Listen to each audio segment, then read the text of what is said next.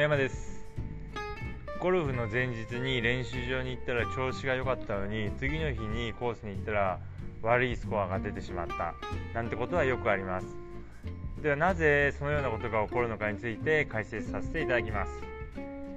1日で調子が変わってしまうってことももちろんあるんですけれども前日調子がいいとどうしても次の日にコースを回った時に攻め方が大胆で雑になってしまうことがあります。調子がいいとどうしても例えば狭いところを狙ってしまったりですとか一か八かのショットをしてしまったりします。そうしますと当然ミスをする確率が高くなります。一方前日調子が悪かった場合にはあまりないショットを期待していませんので無謀なショットをすることがなくなります。ですので攻め方が慎重になって丁寧にコースを攻めていきますので前日調子が悪かったのになぜか次の日のラウンドではスコアが良かった。ということが起こります。そして前日調子がいいと高いものを自分に期待していますのであまりナイスショットが出ないと期待外れになってしまいます。自分ではナイスショットばっかり出ると思ってコースを回っているので少しでもミスショットが出ると期待外れになってしまって気分が落ち込んでしまってなかなか、えー、メンタルをいい状態に保つことができずにミスショットが出てしまうということがあります。あとはどうしてもやはりあの調子がいいとクラブを振りすぎてしまうということがあります、えドライバーを飛ばそうと思って大きく強く振りすぎてしまうということがありますので、え前日調子が良くても、えいつものスイングを心がけるようにしてください。あとは、え前日調子がいいとできないことにチャレンジしてしまうということがあります。例えば普段あまり3番ウッドスプーンをうまく打つことができなくても前の日の練習で調子がいいと3番ウッドがコースでもうまく打てるんじゃないかと思ってついチャレンジしてしまうことがあります、まあ、当然、えー、できないことにチャレンジするってことも大事なんですけれどもあまり、えー、無謀なことにチャレンジしすぎてしまいますとミスをする確率というのが増えてしまいますので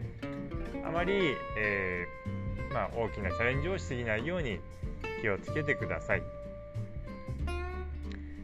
このように前日調子が良かったように次の日のラウンドで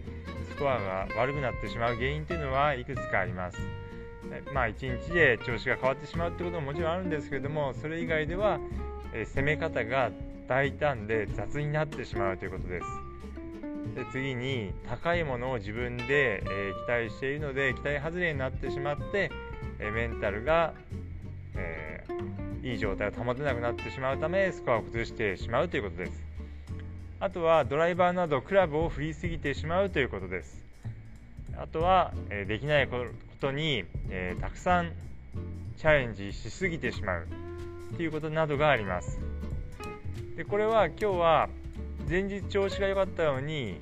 次の日悪いスコアが出てしまうということもあるんですけども、えー、このことについて、まあ、今日はご説明させていただいたんですけどもこれ逆もあります。前日の練習場では調子が悪かったのに次の日いいスコアが出るってこともよくあります、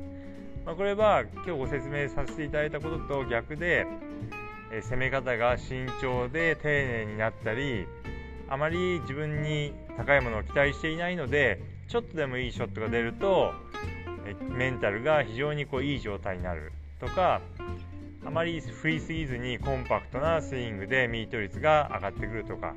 えー、まあ、あまり無謀なことにチャレンジしない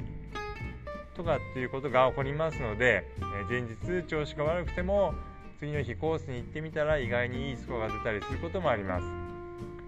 ですのでまあ、前日、まあ、調子が悪かった場合でも、え次の日は、えいいスコアが出るということを、信じてラウンドしていただくことが大事ですし前日の練習場で調子が良くても次の日には無理をしすぎずに慎重にコースを攻めていくということが大事になります。ぜひこのこれらをですね意識していただき常にいいスコアで回れるようにしてみてくださいそれでは今日はこの辺で失礼します